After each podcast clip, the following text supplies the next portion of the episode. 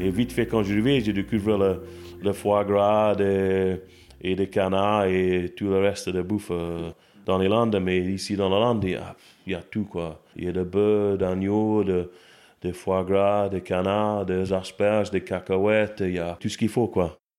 Vous reconnaissez cette voix? C'est celle d'un homme qui a trouvé dans les Landes sa terre d'adoption. Je suis Johan Zuckmeyer et vous écoutez La Cravate, le podcast rugby où on prend le temps de discuter avec des personnalités extraordinaires. C'est un peu une bulle intemporelle où on s'autorise à échanger sur leur parcours unique parsemé de réussites et parfois d'énormes coups durs. Originaire d'un petit village écossais près de la frontière anglaise, mon invité grandit dans la ferme familiale. Jouant au rugby et au foot durant l'enfance, comme il est d'usage là-bas, son choix se tourne rapidement vers le ballon ovale à l'adolescence. Doté d'un beau gabarit et habile balle en main, il est remarqué par le fameux club de Melrose dans l'élite écossaise et il y signe son premier contrat pro à 18 ans. Il part ensuite jouer quelques mois en Nouvelle-Zélande avant de revenir au pays et s'engager avec l'équipe d'Édimbourg. Sa polyvalence au poste de pilier l'aide à s'y imposer et ses bonnes performances sur la scène européenne lui ouvrent les portes du 15 du Chardon à partir de 2002.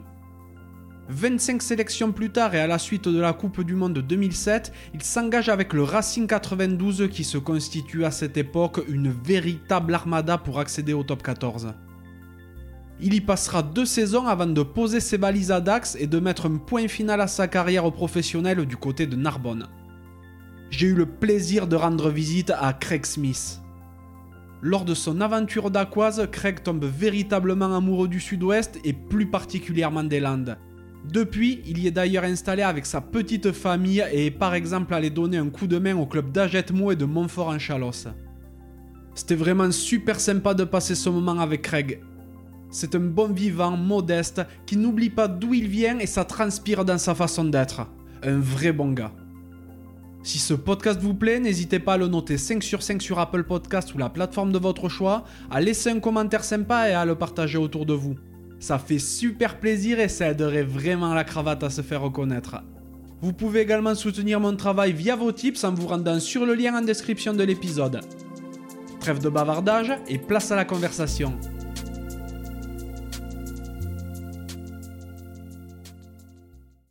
Bonjour Craig. Bonjour. Comment vas-tu? Oh bien, bien. Ça va? Super. Merci de me recevoir aujourd'hui. On est à Pouillon dans les Landes, tout à côté de Dax. Dans ta maison, c'est euh, un gîte, une magnifique euh, maison landaise, typique vraiment. Je suis trop content de venir te rendre visite et je remercie notre pote en commun qui est à Lionel Baron. Oui. Il nous a mis en contact et en fait pour expliquer un petit peu comment ça s'est passé, il me fait, euh, tu devrais aller euh, rencontrer Craig, il est dans les Landes. Je fais, mais, enfin, Craig Smith, il est, il est écossais, euh, sa carrière est terminée, il est, il est retourné en Écosse. Il me fait, non, non, il est, il est dans les Landes, il est installé, va le voir, c'est un super mec. Je lui fais, mais mets-nous en contact de suite. Et donc, voilà comment ça s'est passé. Et pour expliquer un petit peu, donc, Lionel, originaire de Nogaro, qui joue au rugby et qui est un super coureur d'Enciro. Donc euh, voilà, c'est euh, quelqu'un qui a l'esprit vraiment très très sud-ouest, un très bon gars. Et donc vous vous connaissez euh, par le biais du rugby peut-être? Le biais du rugby, aussi on était à la CERS, à Capeton ah. ensemble, le centre d'éducation. Ouais. On était là ensemble.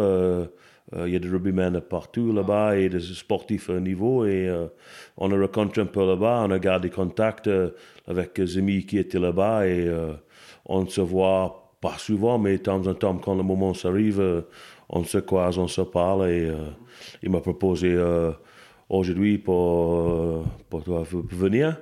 Et c'est avec grand plaisir que je reçois chez moi dans les Landes à Pouillon. Ah ben super, merci beaucoup. Le CERS, donc c'est le Centre européen de rééducation sportive. C'est vraiment le gros groupement de, de rugbymen dans le coin. Hein. Ouais, c'est ça, c'est ça. Donc c'est vrai que tu as un super parcours et on te connaît comme euh, bien sûr droitier de l'équipe d'Écosse. Tu as obtenu 25 sélections avec notamment une participation à la Coupe du Monde en 2007 en France. Côté club, tu as fait une longue partie de ta carrière en Écosse, notamment à Édimbourg, avant d'arriver en France du côté du Racing 92, puis du côté de Dax ensuite à Narbonne et tu as fini en Fédéral 1 à Jetmo. Oui, c'est ça. Donc euh, on en parlera bien entendu plus précisément de tout ça. Quelques années après la fin de ta carrière, ta vie, elle est aujourd'hui en France, où tu es installé donc avec ta famille que j'ai eu le plaisir de croiser en arrivant. Mais avant de revenir plus en détail sur ton parcours, j'aimerais savoir de quoi rêvait le petit Craig. Euh, j'étais euh, fils d'agriculteur et euh, je vivais dans la campagne comme j'ai fait aujourd'hui, mais sur la frontière d'Angleterre-Écosse. Mon père, il avait des vaches, des bœufs, des, moutons et on a vécu une vie simple. À l'époque, il n'y avait pas de portable. on a fait des rendez-vous à la maison avant de partir en vélo. on habitait loin de le village. Mais on avait des portes dans la ferme un peu partout. On a fait rendez-vous euh, euh, dans le village, à la parc euh, de jeux ou, ou à le stade de foot. D'accord. Oui, donc tu avais une, une vie simple d'un petit garçon proche de la nature. Oui, c'est ça, c'est ça. On a, on a, pêché un peu dans le petit ruisseau, fait la nourriture pour le petit, les agneaux, tout ça. Un vrai, très, très simple, mais avec beaucoup de joie et bonheur. Quoi. Ah, c'est génial. Et euh, bien entendu, donc, comme tu le dis, tu as grandi en Écosse. Comment c'est la, la vie d'un petit garçon en Écosse dans les années 80 euh, Oui, c'était pas hier non plus, mais euh, c'était euh, déjà là-bas, tu démarres l'école à 5 ans. D'accord. Et ça, c'est la première chose qui est un peu différente d'ici. Et à l'école, on était en taxi ou en car on, était tous habités un peu loin de, de l'école. Et euh, on a fait l'école à l'époque, il y avait de livraison de lait à l'école. Mm, et le, petit pause le matin, il y avait un petit quart de, de lait. C'était le goûter euh, écossais, quoi. On avait de lait et euh, après, c'est le même système qu'ici. Il y a trois niveaux d'école. Et non, c'était l'école, c'était toujours c'était bien, j'étais correct là, mais j'ai toujours préféré être à la maison, euh, sur la ferme, faire les choses euh, euh, dans l'agriculture. D'accord. Tu dis que tu as grandi donc à la frontière entre l'Écosse et l'Angleterre. Vu que tu grandissais dans une ferme, je suppose que c'était plutôt très naturel. Oui, c'est pas. C'est très similaire d'ici dans les Landes. Dans le côté de Dax, ici, c'était vert, il y a le côté qui roule, il y a beaucoup d'agriculture. Euh, là-bas, il y a plus de céréales, d'élevage d'ici. Après, c'est un peu mélangé de l'Inde et les côtes de, Pays Basque, mais oh, il n'y a pas aussi des grandes montagnes, mais début de la Pays Basque, c'est verte, même la Berne un peu, c'est, de, de, grosses, de grosses zones d'agriculture. Il y a très peu de population et quelques grosses villes, grosses villes, des villes comme Dax, euh, assez grandes, mais euh, il n'y en a pas beaucoup. Mais pareil, là où j'habitais, il y avait une heure de route pour aller à Edinburgh, une heure de route à Newcastle, dans le sud. C'était, c'est comme ici à Pau, Bordeaux, euh, Dax. C'est, c'est vraiment euh, similaire de où, où j'habite aujourd'hui. Ah oui, donc je comprends un peu mieux pourquoi tu t'es installé dans le coin.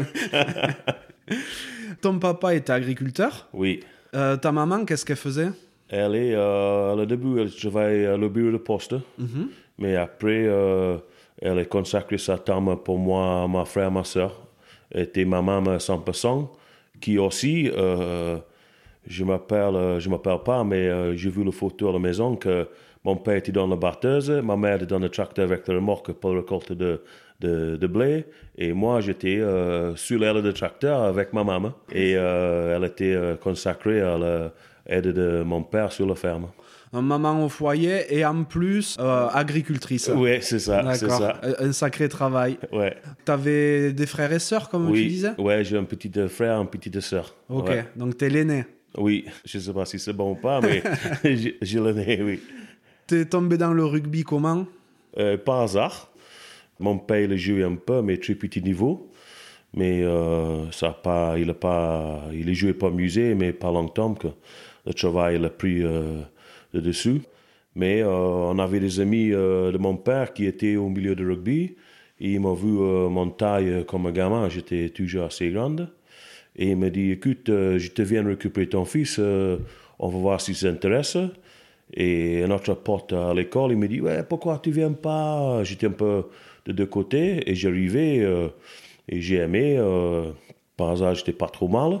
Je m'arrivais de débrouiller bien et Et naturellement, j'avais la chance d'être sur le bon endroit à le bon moment, vu par la bonne personne. Et euh, je montais euh, un peu comme ça. Tu as commencé donc dans le club du village où tu étais euh, Oui, en fait, la ville était upon C'est où on était scolarisé. C'était ouais, une vingtaine de bornes de chez moi. Et, mais j'ai démarré rugby que j'avais 10-11 ans. J'étais pas, j'ai pas démarré tout petit. J'étais assez haut c'est pas vieux, mais euh, ouais, vers 10 ans, j'ai attaqué le rugby. Et là, euh, on avait une bonne bande de potes. On était, euh, je sais pas, c'est inverse qu'ici, le rugby, par contre. Mhm. en Écosse, Angleterre, c'est le petit jeu dimanche. Et les adultes, le junior, tout ça, ils jouent le samedi. OK. Et nous, on avait, je sais pas, on était une quarantaine qui joue le dimanche. Et après, on a passé en senior, en moins, en moins de 18 ans. Et euh, on a coupé en deux. Il y a moitié qui jouait, on a tous joué foot et rugby le week-end, samedi, dimanche. Et après, quand on passe en junior, tout le monde voulait choisir. Ça a divisé le groupe en deux. À peu près, euh, une partie qui reste au foot, l'autre partie reste au rugby. Mais ça peut faire de mal. Euh, c'était un peu la sélection naturelle. Après aussi, il y en a qui ont attaqué le travail, de l'apprentissage. Il y avait plein de choses en jeu. Ça réduit d'effectifs un peu, mais non, c'était bon quand tu es jeune, enfin, en Écosse, donc, on joue généralement au foot et au rugby. c'est les deux? Ouais, chez nous, en plus, euh, côté britannique, il y a euh, rugby. Surtout en Écosse, le rugby, c'est le deuxième sport. D'accord. C'est foot qui est le numéro un euh, niveau population qui joue, tout ça. Et, mais le foot, il est aussi grand, plus grand que le rugby, mais il n'y a pas beaucoup d'écart entre les deux. Et c'est partout en Grande-Bretagne, Royaume-Uni, Angleterre, Écosse, il y a le foot un peu moins quand j'ai venu en France, j'ai vu le sud-ouest. Il y a un peu de foot, mais pas autant peut-être que le nord. C'est un peu plus régionalisé, régionalisé ici. Et, euh, mais en Grande-Bretagne, il y a tout le sport partout, c'est un peu comme ça. Le rugby, c'est euh, c'est un sport que vous pratiquez à l'école aussi ou pas du tout? Oui, au niveau école aussi, euh, oh, j'ai en train de voir un peu ici, ma fille était à 11 ans, 10 ans là. Elle va au collège l'année prochaine. Euh, l'école ici, il y a de, de sport à l'école, mais pas comme moi j'avais connu le sport à l'école. Nous, on avait ça consacré, euh, c'était deux heures ou deux heures et demie, presque trois heures par semaine. Et euh, nous, on avait des gros terrains, les écoles, on avait des gros terrains de sport, des terrains de rugby, des terrains de foot, de hockey sur gazon. on avait on n'était pas trop mal où on était. Et euh, nous, on a joué foot, rugby, euh, beaucoup de sport à l'école, entouré par le prof de, de sport. Et au-dessus de là, il y, a aussi, il y avait beaucoup de clubs sportifs.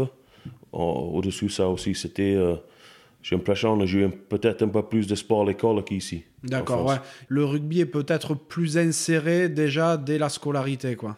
Oui, il y a, un système là-bas. Il y avait des éducateurs payés par les fédérations de, sport, de foot et de rugby ou des autres sports qui intervenaient dans les écoles. Ok, ça c'est super intéressant.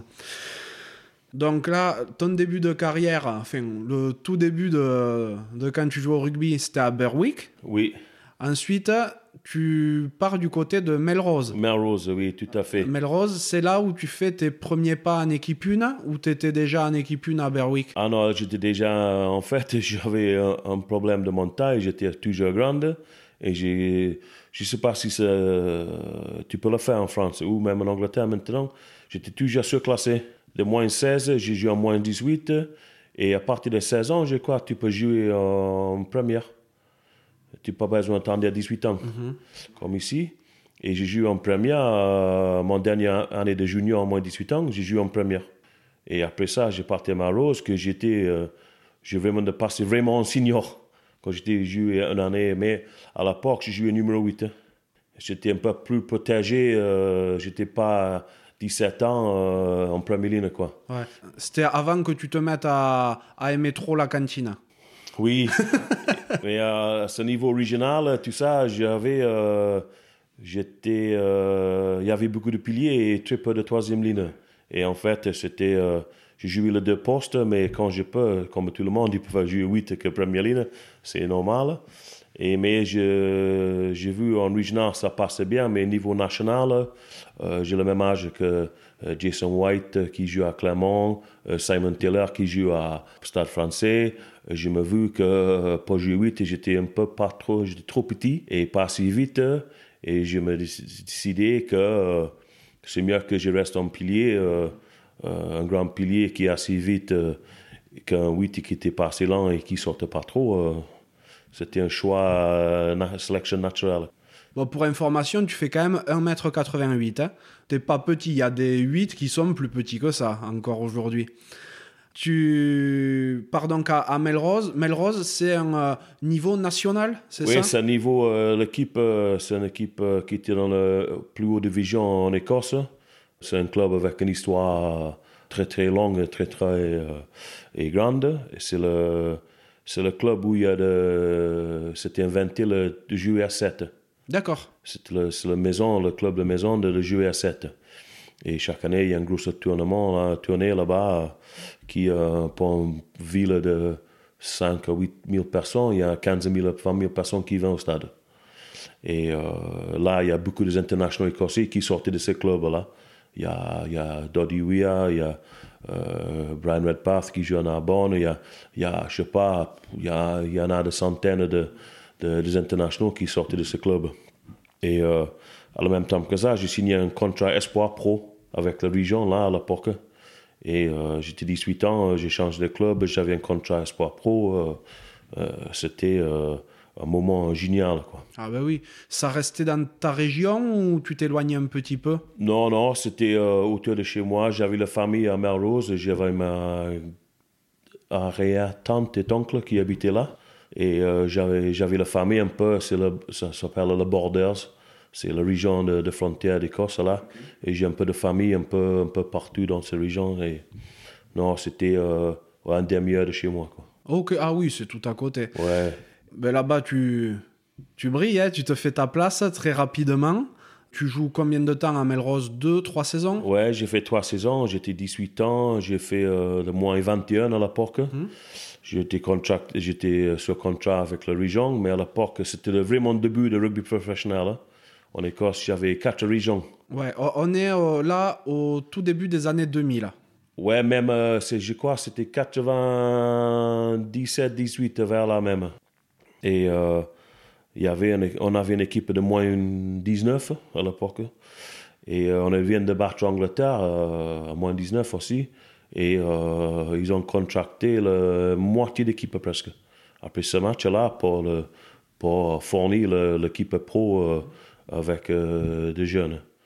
Et, mais ça a duré qu'une année, les quatre, les quatre régions. Et ça passé en deux. Et ça a parti que Edinburgh et Glasgow comme maintenant. Et il y avait beaucoup de, contrats annulés euh, ou euh, mélangés. C'était un peu le bazar à l'époque en Écosse. Et moi, j'ai gardé mon contrat, mais j'ai joué qu'un club. Mais j'avais un peu de mauvaise chance. J'étais euh, expulsé pendant un match. Ah oui? Et oui, j'ai joué contre une équipe de Glasgow et c'était mal passé le match à la maison. Il y avait un carton rouge pour eux, un vieux buscard pilier nouveau-zélandais, irlandais. Et euh, moi, j'étais contre lui, c'était calmé le jeu, mais le match euh, allait, j'ai changé de côté de première ligne. Et il a fait des dégâts un peu partout et euh, ça m'a gonflé un peu. Et à bout d'un demi-heure de match, j'ai trouvé en bas d'un rock et j'ai marché dessus. et, mais le match est télévisé, ça a fini un peu mal. Et, et résultat de course, j'ai pris 26 semaines de suspension. Ah oui, Six mois, ça commence à faire. Oui. D'accord. Et, jeune, c'est oui. un vrai arrêt à, à ton ascension, quoi. Oui, c'est un bon coup d'arrêt. Ouais, c'était un peu, un peu un choc, quoi. Mais j'en ai vu déjà les autres qui ont pris à peu près le même à l'époque. La Fédération écossaise, ils étaient fameux pour euh, infliger le, des, des choses dures, quoi. Mais de l'autre côté, ça m'a présenté les autres opportunités euh, j'étais sans contrat, c'était fini avec la région. Euh, j'étais travaillé pour un charbonnier euh, tranquillou et dans un bar la nuit. moi, j'étais cuistot de, de, profession, quoi. et, mais tout ça, après, j'ai reçu un appel cause de cette publicité. j'ai reçu un appel de Scott Hastings, de centre écossais, qui me dit qu'il avait un ami en Nouvelle-Zélande qui cherche un pilier du Zélie numéro 8 pour aller en Nouvelle-Zélande jouer au rugby. Moi, je dis oui, ça m'intéresse, oui. Et du coup, euh, deux semaines après, je pars en Nouvelle-Zélande. Et euh, j'arrive là-bas, j'ai joué dans un petit club euh, dans une région là, où je, comme où je suis en Angleterre, mais Écosse. Et j'étais sélectionné pour le pour l'équipe de région, de, pour l'entraînement, tout ça. Et j'ai signé un contrat là-bas aussi pour à l'époque c'était l'MPC. Maintenant, je crois que c'est Heartland ou. C'est la, la division euh, des régions juste en dessous du Super Rugby. Ouais, c'est ça, oui, c'est ça. Et euh, j'ai fait deux, trois matchs de, d'un petit championnat local dans le nord de Nouvelle-Zélande. J'étais à Nelson, qui est le nord de la Sud-Île. On a fait deux, trois matchs en préparation dans, dans la région à côté. Et par hasard, la même année, il y avait Écosse qui fait un tournoi, de l'été là-bas. Et du coup, euh, j'étais sélectionné sur la banque pour jouer contre Écosse. Incroyable. Ah ouais. J'ai rentré en jeu, j'ai connu la moitié d'équipe en face, c'était bizarre. Et on a fait match nul. Mais on a de gagner, mais le, le buteur, il a loupé la transformation en fin de match ah. pour gagner le match. Mais après ce match-là, il m'a demandé si j'intéressais pour revenir en Écosse pour jouer, c'était en 2000. Mais je suis sur contrat là-bas. Euh, là-bas, euh, il m'a laissé euh, libre de contrat pour revenir en Écosse. Et six mois après, je rentre en Écosse, j'étais dans le groupe d'Écosse. Ça, ça, ça, devenait une bonne décision de, de partir en pour rentrer, rentrer en Écosse. C'est incroyable. Et donc là, quand tu reviens en Écosse, c'est pour signer à Édimbourg. Oui, c'est ça, oui. Édimbourg, qui est ben, une des deux grandes villes de rugby en Écosse, avec Glasgow. Tu participes à ce moment-là à la Celtic League, oui. qui est euh, ensuite devenue le Pro 12, puis Pro 14, et maintenant c'est le United Rugby Championship. Et historiquement, ça regroupe les, euh, ben, les, les, meilleures euh, villes britanniques, donc anglaises, galloises, irlandaises, et, Pas les anglaises, mais écossais, gallois, irlandais, maintenant, le, et après l'italien est arrivé et après le Sud-Af. Ouais, tout à fait. Donc c'est un championnat très relevé. Hein. Oui. Et euh, tu te fais ta place. Euh, tu joues en H Cup, ouais. donc la grande coupe d'Europe. Ouais. Tu obtiens pas mal de visibilité et tu es sélectionné avec l'équipe d'Écosse, la grande équipe d'Écosse. Donc relativement jeune, là aussi, tu as 22 ans pour ta première... 24, 23 ans. 2002, oui. Ouais, 2002. C'était... J'étais sélectionné en 2001, mais j'étais blessé avant le match, j'étais blasé. Mais euh, ouais, c'était 2002 en Canada. Comment ça se passe? Ça passe de beaucoup de joie, de beaucoup de frustration. J'avais hâte de jouer de première sélection. Mais le match, on a joué déjà le week-end avant, mais pas un match sélection. Mais c'était la deux mêmes équipes. Week-end après, euh, sélection, premier cap, on était sept. Première sélection, le même match. Et euh, le match, oh, ça passait pas trop mal, mais on a perdu. Et après le match, euh, il y avait des tests de dopage que j'étais euh, obligé à faire.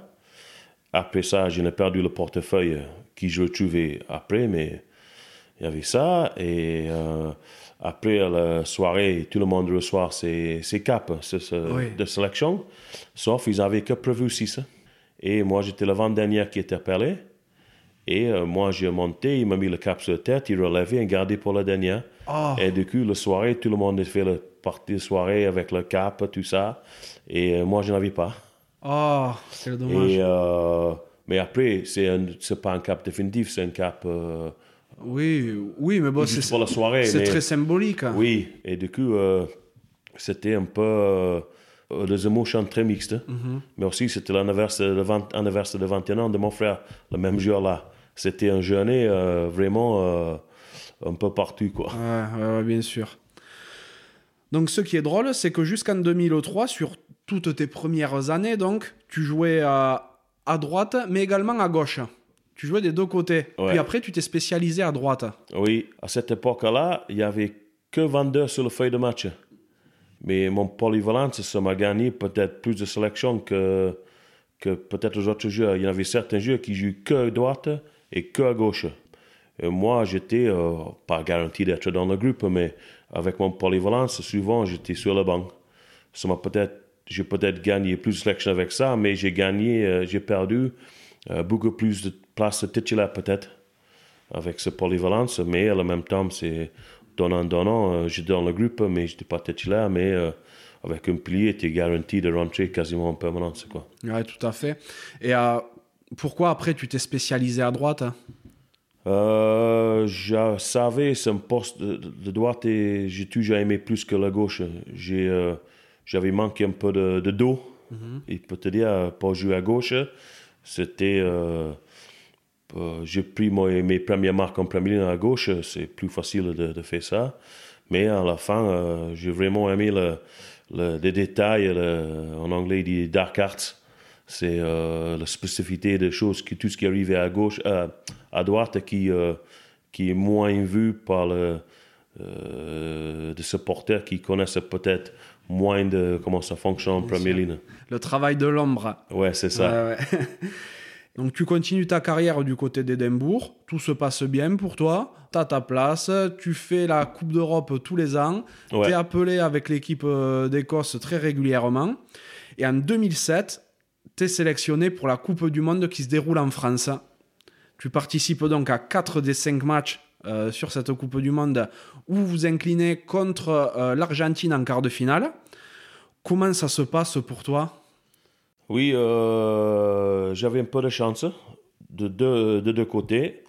en 2006, j'avais un problème de cervical. J'avais un hernie discale au niveau cervical. Et euh, j'avais reçu deux avis que mon cœur était fini. Mais on avait un lien avec un chirurgien à Londres qui euh, déjà apparaît sur des rugbymen de type de, de, moto, tout ça. Et je vois lui, il m'a dit Ouais, je peux réparer, euh, mais il faut signer des charges que s'il y a des choses qui arrivent, j'ai fait l'opération. Ils ont réparé, ils enlevé le disque, tout est opérationnel, j'étais apte de jouer à nouveau. heureusement, mais sauf c'était presque la fin de saison. Et la Coupe du Monde, il va arriver très vite euh, après. Et euh, j'avais la chance de, jouer trois matchs en sélection d'équipe A.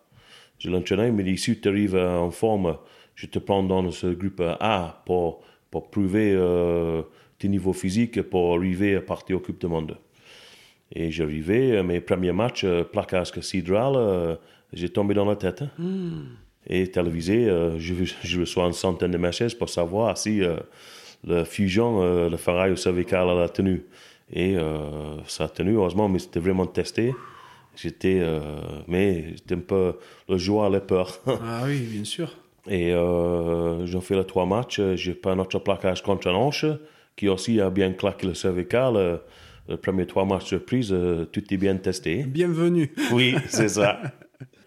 ça marche bien, vu qu'au final, tu es sélectionné pour la Coupe du Monde. Et euh, pendant la Coupe du Monde, j'avais, moi, j'avais la chance. J'ai un collègue qui a moins de chance. J'avais un collègue qui était blessé. Et le euh, premier match, euh, il, était, il a déchiré le mollet. Et du coup, moi, j'étais dans la tribune pour ce match-là. Je n'étais pas dans le groupe. Et après, je suis venu dans le groupe pour le reste de tout le match de ce blessure-là. Qu'est-ce que c'est comme aventure, une Coupe du Monde Oui, déjà, c'est comme tout le travail et toutes les choses qu'il faut, la préparation était longue et, rude. Et euh, pour arriver au niveau, c'était, euh, on était en, en camp, euh, je crois, un mois avant peut-être. Et après, il y a trois semaines euh, ensemble en France pour le Coupe du Monde. C'est, c'est, une période très très longue. Mais en même temps, tu sentis pas la longueur de temps. Quand il y a beaucoup de travail, il y a beaucoup de choses qui arrivent tout le temps. C'était trois semaines magiques. C'est une expérience euh, pas en norme, mais presque. C'est euh, un truc euh, à l'époque que j'ai pas trop pensé. J'étais dedans et tu fais quoi.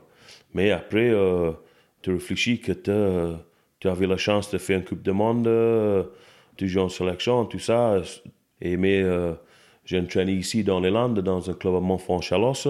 Et quand le gens il me parle de, gamins, de gamins, ils sont 25 ans, mais il me dit, ouais, mais tu fais ça, tu fais ça, tu fais ça. Je me dis, oui, mais ça m'a pas, ça pas marqué comme ça, tu sais, mais quand je l'ai fait, mais les autres qui n'ont jamais fait, c'est vraiment une chose euh, extraordinaire.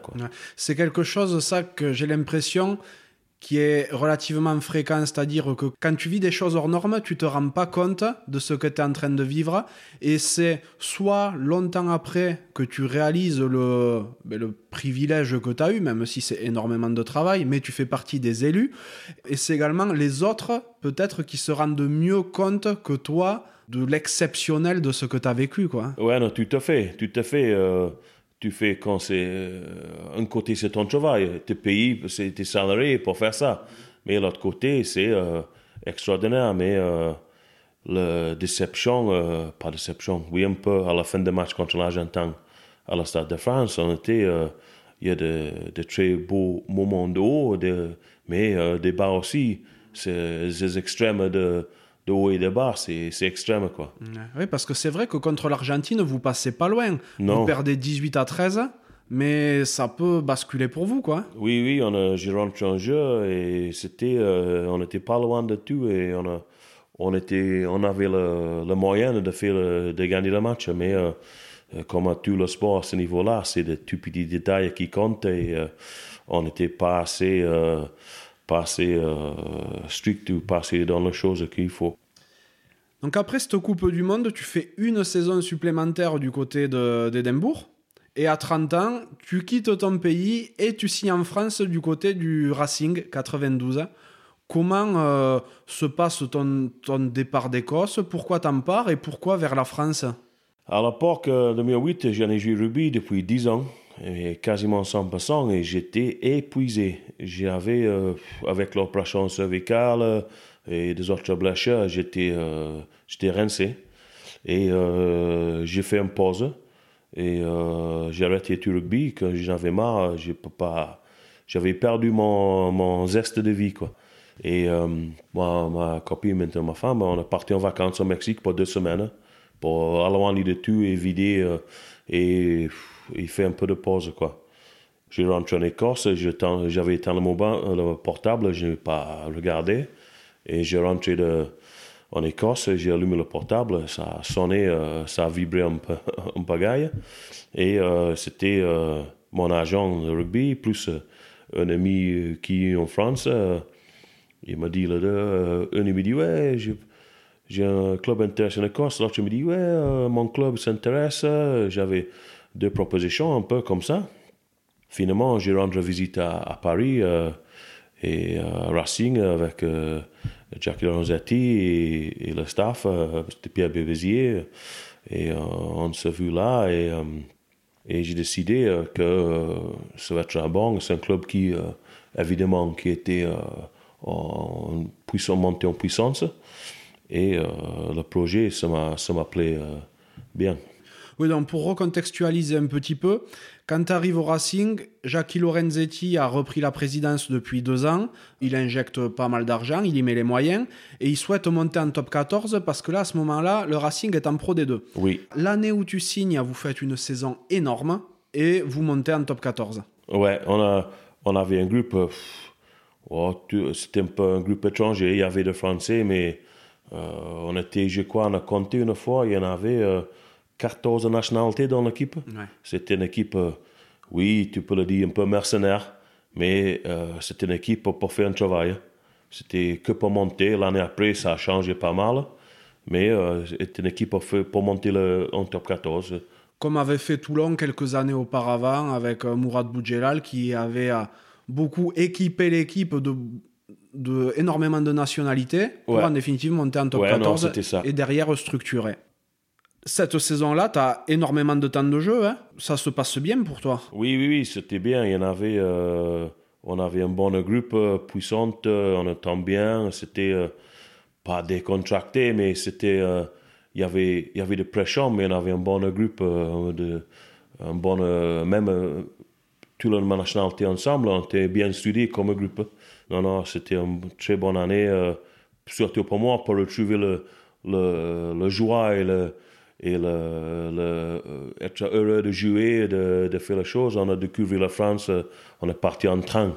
à Racing 92, et, euh, à l'époque c'était l'équipe de, chemin de fer, travail de chemin de fer. Et on a fait partout un peu en train. C'était un super moyen de, de, passer le temps ensemble et de voir la France. C'était vraiment une année extraordinaire. Quoi. Super. Vous montez en top 14 et l'année d'après en top 14, par contre, tu as beaucoup moins de temps de jeu. Oui, c'est ça. Oui, j'avais, j'ai joué beaucoup un peu moins. Il y avait des autres joueurs qui arrivaient aussi. J'ai fait très peu de matchs, mais même maintenant, je ne sais pas trop, mais je sais qu'il y avait des autres joueurs qui arrivaient. Euh, mais j'ai eu quelques matchs en espoir avec le jeune qui m'appelait aussi.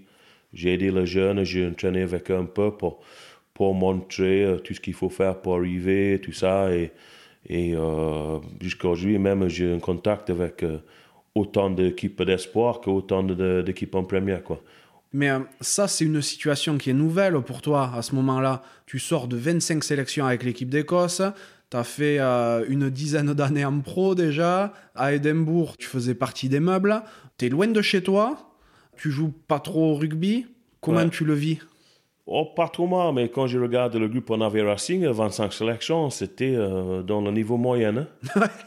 c'est dingue de dire ça, mais euh, quand tu regardes le, le groupe 25 sélections, j'étais plutôt vers le bas que vers l'eau il y avait des types, euh, ils étaient moyens de 50 sélections partout. Et après, euh, mon style de jeu ou mon, mon, mon, mon rôle dans l'équipe était bien changé. Mais euh, je n'ai profité aussi, je n'ai joué avec les espoirs. On a visité la France, on a visité Paris, on a, j'ai de, de le, j'ai pris un rôle un peu dans le groupe qui, j'ai animé les choses autour du groupe aussi. J'ai organisé un vite à sur le marché. Euh, j'ai fait pas mal de choses avec le partenaire. Je m'en occupé euh, autrement. Euh, j'ai entraîné, j'ai envie de jouer. Mais quand j'avais le week-end qui ne joue pas, je, je m'en profitais autour du groupe, organiser les choses ou visiter en Paris. je m'en occupais de bonnes côtés de, de vie aussi. C'est génial parce que tu aurais pu totalement te renfermer en, euh, en, étant vexé de ne pas beaucoup jouer en top 14. Et au final, toi, tu as pris le contre-pied, tu es resté de bonne humeur et tu as voulu quand même apporter ton expérience et une bonne dynamique au groupe. Ouais, non, mais c'est ça. Euh, j'avais euh, un niveau français limité à l'époque, mais ma femme a fait ses études en, business européen français. Et mon français, il a, ça a amélioré très vite. Et euh, j'ai vraiment envie de, de, faire quelque chose de positif pour le groupe, euh, même pour les espoirs, les jeunes. Mon personnalité, c'est plutôt vers l'extérieur que vers l'intérieur. Et euh, je ne peux pas vivre à la maison fermé, quoi. C'est pas, c'est pas mon style, quoi. Ah, c'est bien d'avoir quelqu'un comme ça dans un groupe. Tu restes donc deux saisons au Racing, puis tu quittes le club, mais tu décides de ne pas rentrer en Écosse. Non, c'était un peu un moment euh, critique. Je me dis, qu'est-ce que j'ai fait? Je rentre, je me dis, ça ne sert pas grand-chose. Pour jouer pro en Écosse, c'était fini. À bout de 30 ans en Écosse, il n'y a que deux équipes. Et c'est compliqué. Je dis, euh, j'en ai vraiment aimé l'expérience à Racing, euh, qui je vais remercier toujours pour m'a signé, pour, pour me retrouver la France déjà et, et le la flamme. Ouais, c'est ça, oui. Et euh, après, euh, j'ai la chance de, de rester et j'ai signé ici à Dax. Mais euh, je savais, je connaissais pas trop Dax. et c'est de le club j'ai jamais joué contre. En deux ans Racing, on a joué contre pas mal, mais on a croisé Dax. Nous, on a, je crois, nous, on a monté, ils ont descendu. Mhm. On a croisé comme ça. Et j'ai dit à Racing, ah, tu as trouvé des choses? Et justement, à cette époque-là, j'étais blessé. Et c'est pour ça que j'étais à Cerce. C'est pour ça que j'ai rencontré euh, Lionel. OK. Mais euh, j'étais sur contrat avec Racing, mais Dax m'a signé. Mais j'étais blessé, il ne m'a pas signé blessé. C'est eux qui demandaient si je parlais à Cerce pour récupérer. J'avais une opération de pubogie. Et euh, c'est Racing qui m'a payé, ou avec l'assurance, il a payé la Cerce pour que je peux signer à Dax. C'est Racing, je remercie, qui, qui a organisé de son côté ça, pour moi, que je peux signer euh, à Dax. Ben Dax, ça se passe bien. Tu as beaucoup de temps de jeu là aussi. Ah oui, là, j'ai pas beaucoup. Euh, c'était un peu la blague à Dax à l'époque. J'ai entraîné que mercredi, jeudi, jeudi, vendredi, que à bout de 80 minutes le samedi, lundi, mardi, je n'ai fait pas grand chose. et euh, j'ai devenu un, pas vieux, mais vieux comme rugbyman là. Et, Et euh, j'avais la chance d'entraîner, il m'a protégé assez que c'était dur pour les autres.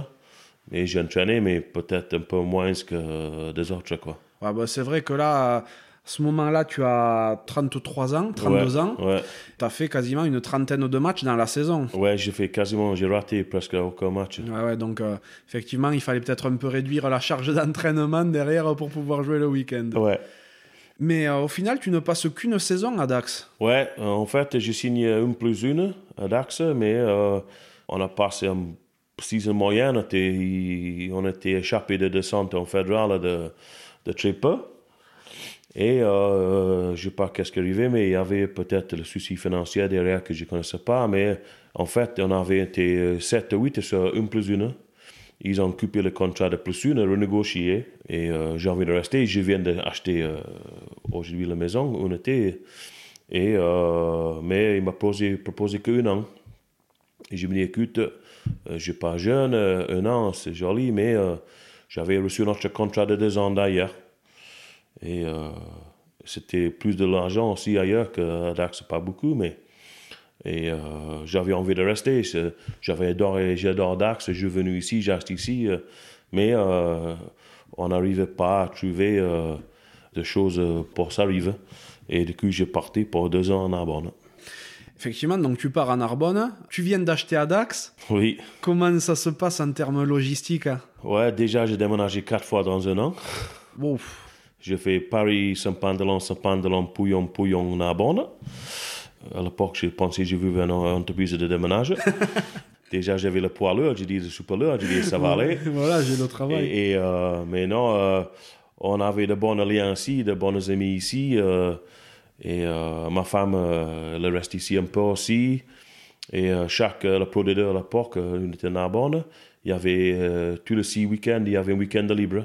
Et on est revenu ici euh, de week-end de libre pour, pour travailler, pour faire l'entretien, tout ça, pour, pour surveiller les travaux euh, de gîte qu'on était en train de faire, ou les artisans étaient en train de faire à l'époque. Donc tu passes deux saisons en Narbonne, c'est c'est nickel. Oui, ouais, non, c'était bien. Il y avait un peu de changement vite fait au début. L'entraîneur qui m'a signé était viré au bout de deux matchs. Et, mais euh, le nouveau entraîneur qui arrivait, euh, c'était c'était pas mal passé. euh. Et euh, non, j'ai eu deux ans là-bas, c'était compliqué. euh, mais le problème, euh, à Dax, comme à Narbonne, c'était un peu que j'étais plutôt vers la barre que vers l'eau. Et j'ai passé trois ans un peu, euh, j'ai joué beaucoup, mais euh, on n'a pas gagné beaucoup de matchs. Et à Narbonne, euh, euh, on a fait le derby contre Béziers et, et à nouveau, j'ai plus notre carton rouge. J'en ai plus que deux dans ma vie. Et, euh, Un au début, un à la fin. ouais, c'est ça, c'est ça, c'est ça. Donc tu passes ces saisons à, à Narbonne et tu décides d'arrêter ta carrière au pro? Oui, je le savais que euh, j'étais, le corps il était vraiment euh, usé. À nouveau, le cerveau, j'étais, euh, j'étais, le rugby est devenu beaucoup, beaucoup de politique. Et euh, c'était loin de tout ce que j'ai démarré euh, en région, en Melrose tout ça. Je me dis, j'étais un peu fatigué. J'avais un enfant qui était né. euh, j'ai recherché un peu la vie simple à nouveau. Et tu sais, j'ai envie de compléter le revient au cercle comme le début. On est revenu ici, on a fait le travail, on a démarré le gîte et, été contacté par Agetmo. Et euh, il cherche un type. Euh, j'ai été contacté par quelques clubs dans la région de Fédéralune. Euh, Jean-Pierre Dumartin, le président d'Agetmo, c'est euh, c'est un super gars. Et il a fait le bon boulot, il m'a vendu bien le club. Et c'est tombé aussi que j'ai envie de, de finir un peu le rugby dans un niveau correct, que le gars il joue, il est là pour jouer le week-end, il n'y a pas trop de politique autour. C'est le gars qui bosse la semaine, il travaille, le- il joue le week-end, du vrai rugby quoi. Tout à fait.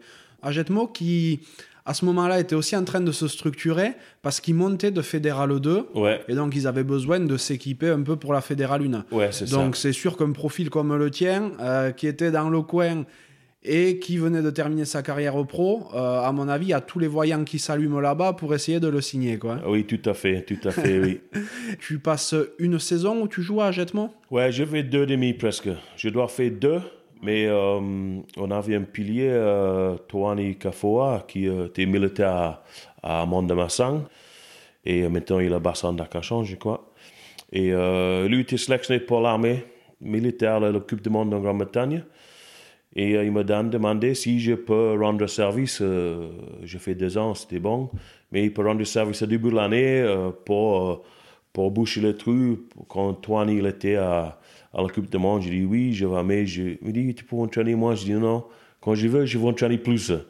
Et j'ai fait la pré-saison, tout ça, l'avant-saison, et, et j'ai joué, j'ai joué, et est revenu, j'ai en train de jouer, j'ai j'écoute. Euh, et euh, j'ai déjà attaqué le travail à cette époque-là, j'ai reparti au boulot, et euh, j'avais le dos qui a lâché. Et c'était la fin. Ernie discal à lombaire, et c'était fini. Ouais. Les lombaires, quand ça lâche, c'est souvent fini derrière. Oui, oui, tout à fait. Tu dis que tu avais commencé à, travailler. Tu avais préparé ta reconversion après ta carrière au pro? Pendant un peu, oui. J'ai, euh, quand j'ai eu le problème de cervical, j'avais six mois d'arrêt. Et mon père, il avait, euh, il a travaillé comme routier avant. Et il avait son camion propre lui. Et euh, toujours jeune, j'ai dit, c'est une chose que j'avais envie de faire. Et je m'ai pris une semaine de vacances. Et euh, j'ai parti faire un stage de poids lourd. Et j'ai fait le stage, j'ai fait le permis poids lourd. Deuxième fois, la première fois j'ai raté, mais deuxième fois j'ai passé le poids lourd. Et euh, c'est une chose qui m'a plu. Et l'année après, j'ai refait le, super lourd. Mhm. Avant, ils changé de réglementation de, de, de, conduite. Ils ont maintenant, il y a le FIMO, et ça a changé en suivant. Et j'ai fait avant le changement de réglementation. Et du coup, je, j'avais le poids, le permis super lourd, qui était un peu rigolé à l'époque, tout le monde rigolait. Ah, mais c'est important. Et, euh, mais je me dis, euh, niveau études, j'en ai, j'ai arrêté après, euh, j'ai même pas fait le bac, mais j'ai fait des apprentissages de cuisinier. Et j'avais ce côté cuisine, mais euh, je sais que ce soir, le week-end, et je me dis, je, je, vais rentrer dans ce monde, mais que pour moi. Je ne vais pas rentrer pour quelqu'un d'autre. Et j'ai fait le, le poids lourd et finalement, ça m'a payé un peu. Tu as fait quoi euh, une fois que tu as eu le permis poids lourd? Tu as créé ton entreprise? Non, non, en fait, ça c'était en 2007-2007 et j'ai rien fait de tout. J'ai fait le permis et j'ai gardé dans la poche. Et euh, je n'ai conduit mon camion de mon père une ou deux fois juste pour, pour travailler le permis, quoi. Je n'étais pas très utilisé. Et quand je finis un moi, moi, il me donne quelques liens aussi pour trouver le travail après une période de chômage. Ça, ça a tombé un peu à l'eau, mais euh, j'avais un réseau de DAX aussi euh, quand j'ai joué ici au rugby et, et j'ai parti visiter un peu tout le monde pour. J'étais pas tranquille niveau boulot, tout ce que j'ai fait, je savais pas que j'avais envie de faire. Je me dis, il faut bosser, je vais trouver le travail quelque part, une chose arrive à une autre. Et, et euh, j'ai vu un maçon qui travaille chez moi, qui fait le travaux chez moi, et j'ai parti voir, il me dit oui, oui, oui, euh, je t'embauche euh, en tant que chauffeur, manœuvre. et finalement, j'ai fini perliste, chauffeur des engins, j'ai conduit les grues sur le chantier, j'ai fait quasiment tout sauf bâtir le bloc. C'est intéressant ça, parce que bon, tu as connu la, la grande vie de sportif quand même. Hein, c'est difficile de jouer à plus haut niveau que ce que tu as fait. Donc je suppose que tu as quand même gagné pas mal d'argent. Et derrière, tu te retrouves avec un, euh, un métier relativement ingrat. Oui. C'est dur, ça paie pas énormément. C'est vraiment un, un, gros changement de, de statut oui, que tu as accepté euh, de faire. Ouais, mais euh, déjà, je suis agriculteur. Je connais le, le travail, ça m'a fait pas peur. Mhm. Et je savais aussi, après 15 ans, presque 20 ans de rugby, que pour trouver un boulot qui paye comme rugby, ça n'existe presque pas. Oui, mais tu aurais pu aller à la télévision écossaise ou commenter des matchs. Oui, oui, mais aussi il y a très peu de. Comme en France, il y a très petit pourcentage des ingénieurs qui passent à la télé ou un, entraîneur, je réfléchis un peu pour faire, mais j'avais les enfants. Euh, pendant ma carrière, j'ai déménagé. Euh, je n'avais assez de déménager. J'ai envie de, de, poser mes racines euh, dans un endroit et arrêter de faire ça. Et, et pour cette raison-là, le rugby était un peu out, quoi. Je le savais après 15 ans, 20 ans de rugby pro que n'importe boulot, la salle il va être quasiment au SMIC. C'est normal, j'ai peu d'expérience et tout ça. Mais euh, j'étais content de trouver le boulot. J'ai fait euh, de maçonnerie, de piscine dans un bâtiment, une entreprise de bâtiment, truqueuse à Pouillon. Et, et, mais vu de mon carrière rugby, niveau physique, ça était devenu compliqué de, de rester, rester dans cette entreprise et ce travail qui j'ai bien aimé le camarade de groupe comme le rugby, on avait une bonne équipe, c'est un bon, de bon travail. Mais niveau corps, était fatigué et j'ai changé de travail. J'ai parti conduire un camion remorque avec un grue. J'ai vidé le, le, colonne de recyclage de verre, de papier. Et on part la bonne heure le matin et on rentrait l'après-midi avec le camion plein de verre ou de papier ou de emballages. C'est, c'est rigolo quand c'est une entreprise. c'est un travail que mon père il a fait il y a 30 ans. C'est génial. Aussi en Écosse. C'est rigolo comment ça, comment ça, ça revient. Et moi, je trouve ça spécialement courageux d'accepter de repartir en bas de notre métier alors qu'on a connu le haut par ailleurs. C'est une belle preuve d'humilité. Oui, non, mais c'est ça. Il faut. J'ai dit à tout le monde, oui, j'en ai fait les choses exceptionnelles dans les yeux des autres, hein. mais dans le mon jeu, moi, j'en ai fait des choses bien, mais je n'ai pas tâché le j'ai tâché moins d'importance peut-être que les autres, mm -hmm. comme ils regardaient. Mais j'avais des portes enfants qui enfance chez moi qui étaient des artisans, tout ça, qui, qui si j'arrivais un peu de grosse il m'a il m'a coupé la jambe vite fait. Mais t'es qui, qu'est-ce que tu fais, tu comme nous euh, Et j'avais ce côté-là qui était qui est bien aussi. Ouais, ouais, qui te permettait de rester bien les pieds sur terre. Ouais, c'est ça, oui. Qu'est-ce qui t'a spécialement séduit dans les Landes pour que tu aies envie d'y faire ta vie? Euh, bon, Déjà, on parle de, même de Paris et d'Écosse. Le météo, déjà, c'est euh, c'est euh, spécial. Et la qualité de vie, surtout. On a des plages, une heure, la montagne. On est plein de la montagne, de, de mer, pas loin. D'espace. Et moi, j'ai grandi sur une ferme. Et j'ai envie que mes enfants, ils avaient la même opportunité de grandir dans la campagne avec des places. Et euh, c'est ça aussi. Euh, et le, la nourriture. Surtout dans les Landes. C'est un peu connu. Euh, quand j'ai quitté Racing, tu m'as demandé Tu vas où Je suis signé Dax. Ouh là, ils ont tapé le bide de tout ça. Mais à l'époque, je ne connais pas pourquoi. Et vite fait, quand je vais, j'ai découvert le, le foie gras, des et des canards et tout le reste de bouffe euh, dans les Landes. Mais ici dans la Lande, il y a, il y a tout quoi. Il y a de bœufs, d'agneaux, de, de foie gras, de canards, des asperges, des cacahuètes. Il y a... Ah, c'est le paradis des premières lignes. Hein? Ah oui, ici, euh, il y a tout ce qu'il faut quoi. Sur vos niveau nourriture. Quoi. L'Écosse te manque pas? Euh, oui, un peu. Euh, on vient de rentrer là, de deux semaines de vacances, et, euh, mais c'est la première fois pendant trois ans. Mais on avait des visites ici de, de famille, mais ça me manque, mais euh, euh, pas tellement. C'était bien de partir voir le, des amis, de famille, tout ça, mais euh, en même temps que le météo, déjà, j'ai oublié vite que c'était pas top. Et la qualité de vie, c'est beaucoup moins qu'ici. En Angleterre, Écosse, là, ils, ils, ils travaillent pour vivre. Ouais pardon, ils vivent pour travailler. Oui, je comprends. Et ici, ils travaillent pour vivre. Je trouve ici, c'est niveau qualité de vie, qualité de travail, c'est mieux équilibré en France. J'ai échangé avec euh, du monde que tu connais du côté d'Agetmo et les retours ils sont euh, unanimes. Tu as laissé un super souvenir et ce qui revient beaucoup, c'est le fait que tu, tu, te sois beaucoup impliqué, notamment dans la transmission d'expérience. Et ça fait un petit peu écho avec ce que je ne savais pas par rapport au racing, ce que tu racontais tout à l'heure. C'est quelque chose qui est naturel pour toi?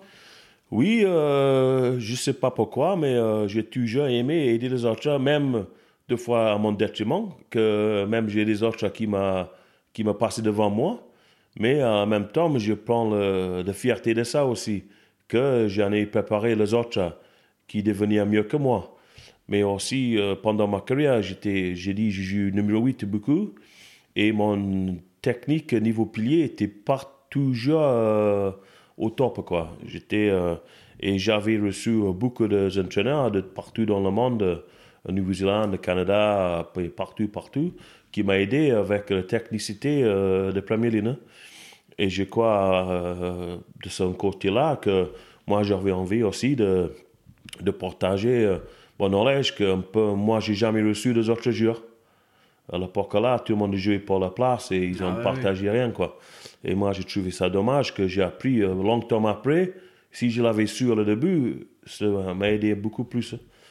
Et moi, j'avais envie de, de transmettre euh, ça aux jeunes, mais pas que de rugby, mais aussi euh, de vie, pour insister que le jeune, il, il suit de formation ou euh, de, de scolarité ou il fait quelque chose à, côté de rugby. Rugby, c'est beau et j'adorais, mais il faut autre chose à côté pour deux raisons. Un, tu as été blessé de et c'est fini. Et aussi pour la fraîcheur de cerveau. Si tu vis une chose en permanence, c'est, euh, on se voit maintenant, c'est un peu le topic euh, euh, partout, que le- c'est le, pas le suicide, mais c'est des de choses qui ont un problème de mental, euh, et c'est, c'est compliqué. J'en ai vu un peu de tout le club de France. Chaque année, il y a une équipe espoir. Il y a très peu d'équipes passent en pro. Il y en a qui descendent en Fédéral 1, Fédéral 2, mais il y en a qui s'arrêtent net et euh, quand tu es bien euh, d'une équipe, euh, quand tu partais toute seule, c'est euh, deux fois côté mental, c'est euh, il y, a y des soucis là après. Complètement. Cette transmission, tu l'as vraiment matérialisée à la fin de ta carrière parce qu'en 2017, tu es parti entraîner en première série, non, ou en honneur, Honneur, du oui. côté de Montfort-en-Chalosse. Oui, en fait, j'ai arrêté à Gémeaux. J'ai pris une année euh, sabbaticale que j'ai arrêté tout euh, pour consacrer un peu la famille euh, et le travail et euh, à nouveau retrouver un peu de, un peu de vavavoum. Et j'avais connaissance qui est parti de Perouade à Montfort. Et il m'a appelé pour savoir si ça m'intéresse d'aller entraîner. Oui, je vais bien voir le club, euh, le président, des co-présidents, tout ça, pour savoir comment ça marche. Et ça m'appelait bien et c'était euh, euh, 10 bancs de la maison, c'était pas, c'était pas loin, loin. Et il y avait là un bon groupe et, et j'ai dit oui, c'était, euh, non, c'était une bonne décision. Tu passes euh, combien Une saison à Montfort? J'ai fait trois saisons. oui, Trois en- saisons, ouais, quand en- même, ah finalement, j'ai fait trois et euh, j'avais un bon groupe. Il y avait des joueurs d'expérience qui étaient à Saint-Paul et Dax qui ont vécu le bon niveau. euh. malheureusement, première année, on a loupé, euh, en trois saisons, on a loupé la montée des tripes chaque année. C'est dommage, l'équipe, euh, le groupe avait, ils ont mérité de, de monter, euh, mais on n'a pas arrivé de franchir ce, ce dernier petit palier pour monter en, en Federal 3. Après, euh, vous les équipes qui nous, qui nous battent, euh, qui nous battu pour monter, il y en a une, il y en a, il y en a une ou deux qui est resté, mais mal, et l'autre ils ont redescendu. Et en même temps, moi, j'ai dit, euh, est-ce que c'est bien de monter vraiment? Euh, ou c'est mieux de rester où on est et gagner plus de matchs chaque année et reprendre le, le plaisir de jouer que moi, j'ai vécu des années que plus 30 ou 40 toute l'année comme en France, comme en Écosse, c'est pas, c'est C'est pas, pas, cool. c'est pas rigolo. ouais. Non. Et ça t'a donné envie de plus niveau entraînement ou, euh, ou pas spécialement? Euh, oui, j'ai trouvé, comme je dit avant, c'était un dommage euh, d'avoir tous ces knowledge à- sur moi et je n'ai pas partagé. C'était ça qui m'appelait le plus. Je, j'ai donné le knowledge aux jeunes qui étaient très demandeurs. Et euh, comme entraîneur, euh, je ne suis pas typique entraîneur français, c'est rien contre l'entraîneur française, mais j'ai plutôt mon côté britannique. J'ai très très ouvert. Et euh, même euh, ouvert que euh, les autres, ils me disent, mais c'était un peu bizarre, je crois, pour le joueur. Mais, mais j'aime discuter euh, toutes les choses de rugby, quoi. Et euh, non, c'était bien passé, mais, mais je, comme je dis, j'ai changé de travail j'ai parti le bon le matin. C'était devenu encore plus en plus compliqué de, de lever à 5 heures le matin et finir l'entraînement à 9 heures le soir. Malheureusement, je, j'ai lâché et, et le Covid est revenu et c'était tout euh, arrêté net.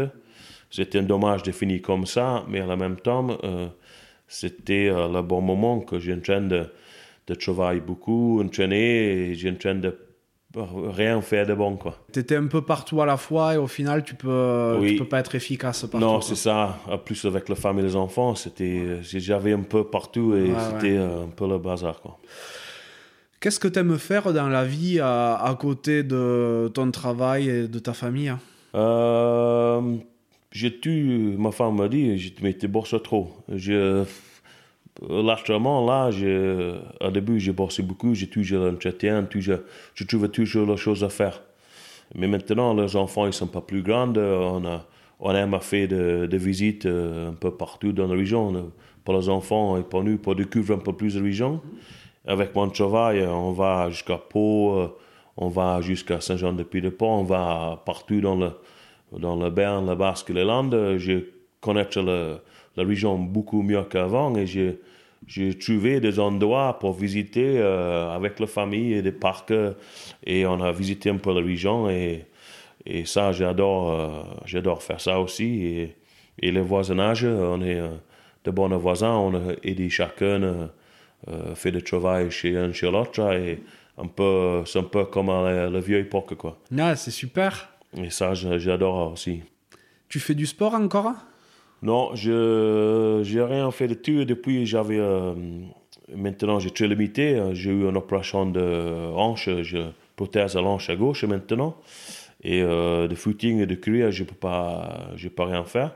Mais de vélo, euh, les enfants, ils sont en train de grandir. bientôt, je crois, on va faire pas mal de vélo partout. bon, ça va, les, les Landes, tu peux rester sur du plat si tu as envie, même si si tu as envie aussi, tu peux facilement trouver des côtes. Hein. oui, non, c'est ça, ici, il y a tout. Y a tout. On en parlait tout à l'heure, tu as également un gîte duquel tu t'occupes.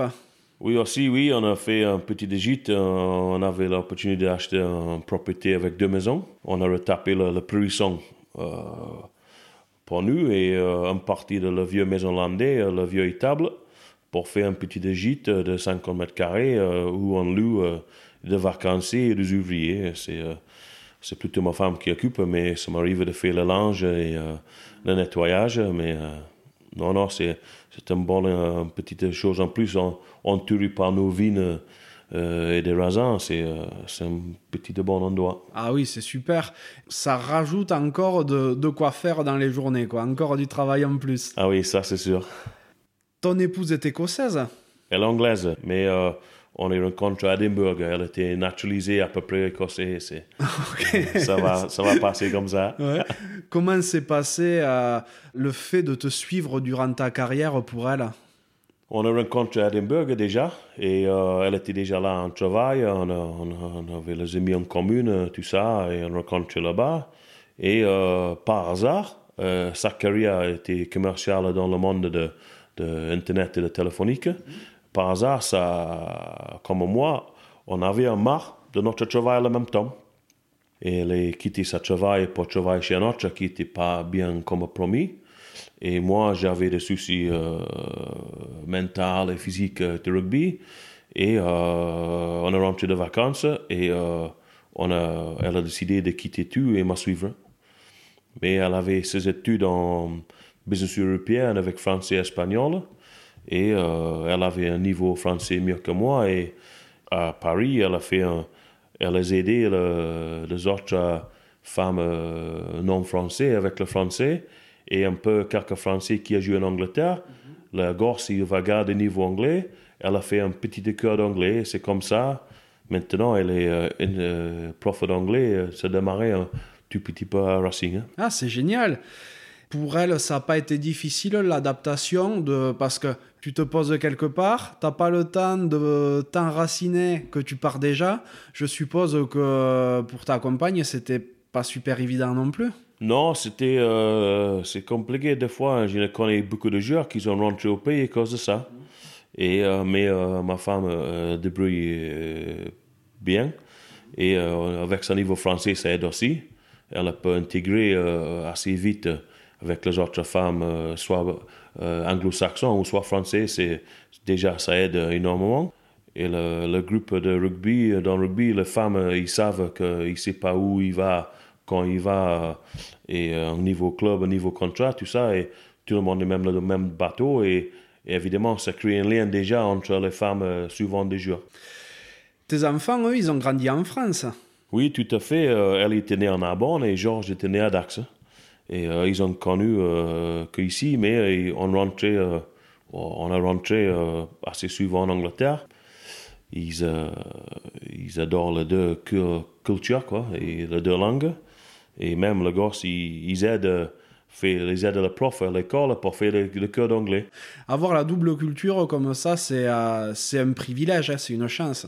Oui, euh, le petit, il n'est pas trop au courant de cœur encore, mais le grand, il savait que euh, avec son niveau anglais, ça permet de peut-être faire énormément de choses euh, au-dessus qu'elle peut-être pensé. Ils sont plus euh, culturellement français ou plus cu- culturellement Ouais, britanniques c'est- un, peu, un peu bizarre, ils sont, ils sont bien mélangés. La grande, elle est, euh, c'est une vraie petite française, mais elle a sa côté britannique est terrible, niveau euh, bouffe, euh, niveau choses. Et George, il, est, il adore, le, il est beaucoup britannique, mais niveau bouffe, niveau choses, il est très français. C'est, ils sont mélangés les deux euh, avec les deux cultures qui je trouve euh, extraordinaire, quoi. Ah, mais niveau, niveau bouffe, euh, il vaut mieux être plutôt français que britannique. hein. Oui, oui, mais Georges, il est très euh, ouais, français. Elle aussi, mais elle est, Georges, il est un peu plus fermé. Il essaie moins de choses et elle, elle va, elle va manger tout. Dans ta vie, est-ce qu'il y a quelqu'un qui t'a spécialement inspiré? Euh, Peut-être pas une autant que les autres, mais euh, il y en a pas mal de personnes qui m'a qui m'a aidé, surtout euh, qui m'a inspiré un peu. Et, euh, mais aussi, j'avais essayé de faire tout moi-même. Je, je, même maintenant, ma femme me dit Mais pourquoi tu vas demander, donne un coup de main? Euh, je, je, J'arrive mal de demander les autres, tu sais. J'aime, mais si le le monde demande à moi, j'y vais tout de suite. Ouais, je comprends. Mais pour, j'ai mal à arriver à demander les autres pour aider, quoi. C'est, euh, c'est, c'est ça surtout. Dans ta vie, est-ce qu'il y a un, euh, un échec qui t'a spécialement fait grandir?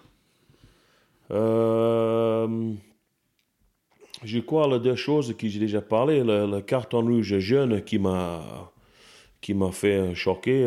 quand j'ai perdu mon contrat, j'ai pris le carton rouge, j'étais un peu fond de saut. Mais euh, à l'autre côté, quand j'ai reçu l'appel de Scott Hastings pour demander si je vais en Nouvelle-Zélande, c'est que de côté était très bas, après c'est monté très haut. Et euh, après le blessure cervicale, ça ça m'a moi, j'ai pris un peu euh, de moi-même, mais euh, ma femme n'était pas longtemps ensemble. elle était en pleurs quand elle a vu le chirurgien qui me dit si tu es tombé mal, tu es dans un fauteuil. Elle n'est pas habituée de vécu euh, de ce côté-là. Et, mais moi, je savais que c'était euh, des choses graves. Quoi. Mais euh, c'est un peu l'histoire de ma vie. Quoi. Ouais, Bien sûr.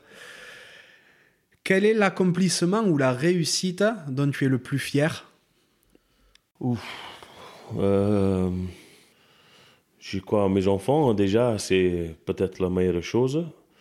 Et j'ai entre moi et ma femme, on est, on est parents de 7 ou 8 enfants. Et euh, je crois ça, pour nous, c'est une grosse fierté que des amis et des familles qui sont placés, nous, euh, dans, un, dans euh, cette position qu'ils nous ont euh, un trust et nous... Ils vous font confiance ouais.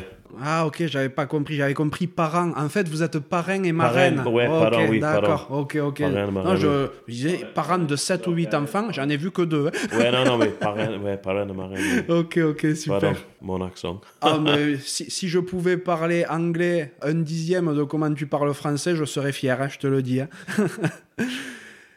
si tu pouvais reparler au petit Craig, qu'est-ce que tu lui dirais?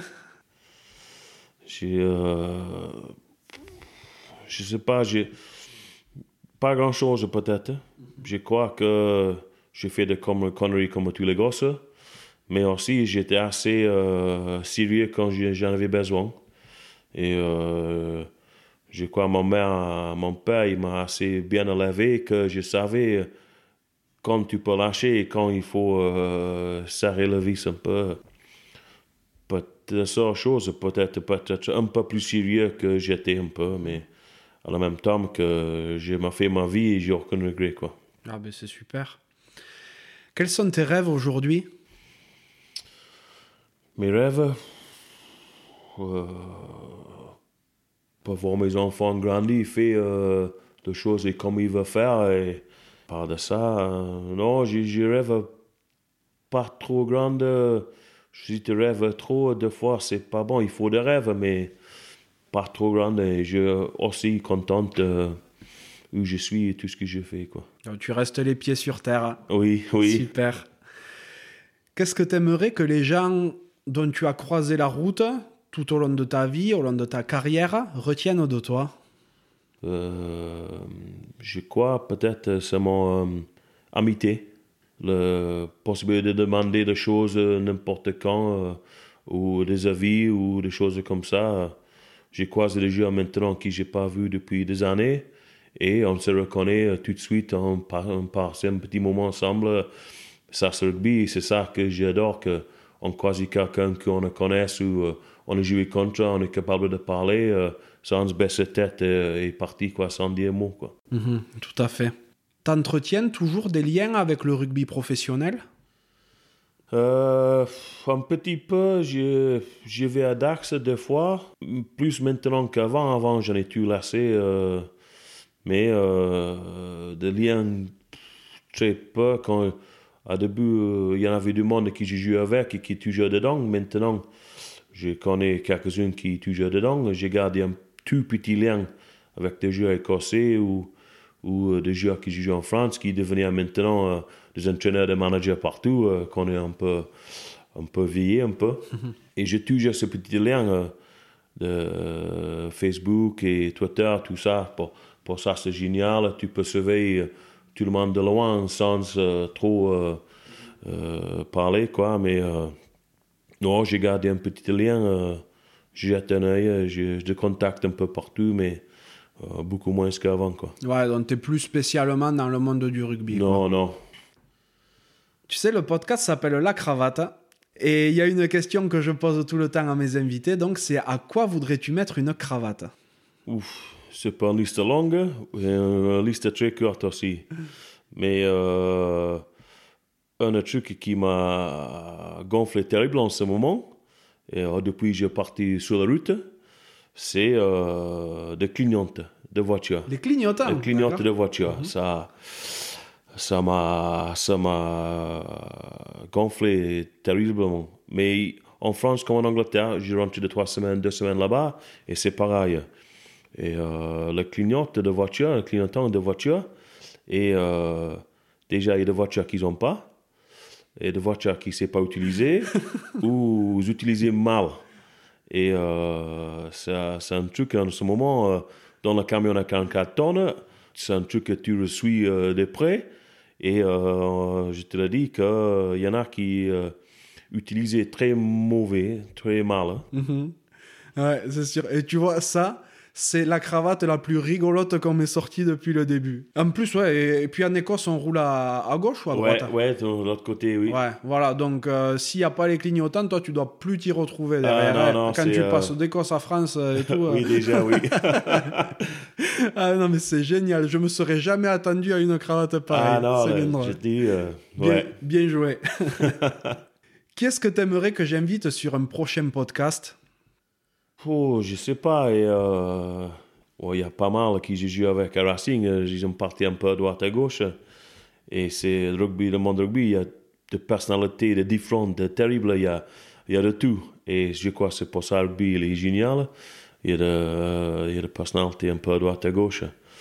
Euh, un type qui m'a, qui j'adorais quand je jouais, qui m'a conseillé bien. Et un type que j'ai suivi bien euh, depuis un moment, c'est, c'est Patrice Calazo. Patrice, euh, il m'a bien aidé à Racing. Il joué à Gloucester euh, et ma femme le donne sa petite hein, qui est maintenant euh, assez grande et de cœur d'anglais. et Patrice, j'ai toujours adoré comme, comme joueur.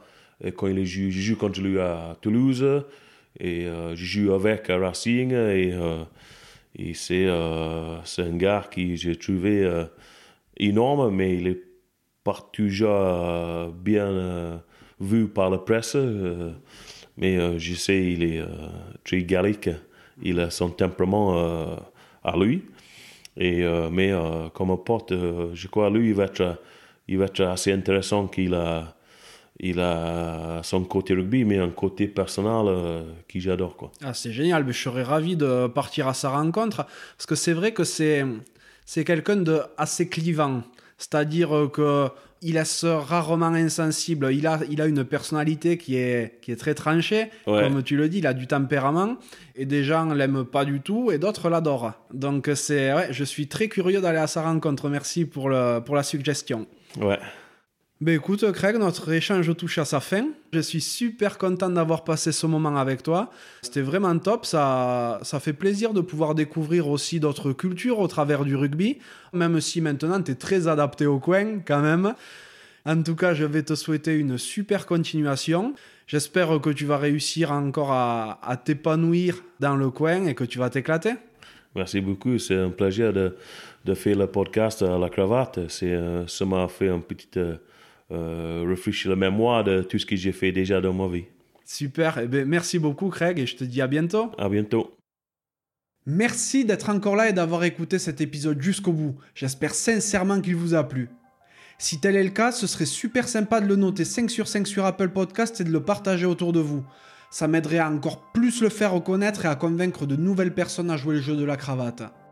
Si vous laissez un commentaire, sachez que je les lis tous.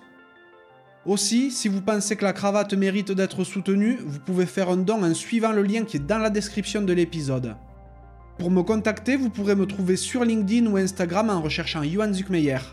Vous pourrez aussi facilement trouver le podcast sur Facebook et Instagram. A bientôt pour un nouvel épisode de la cravate.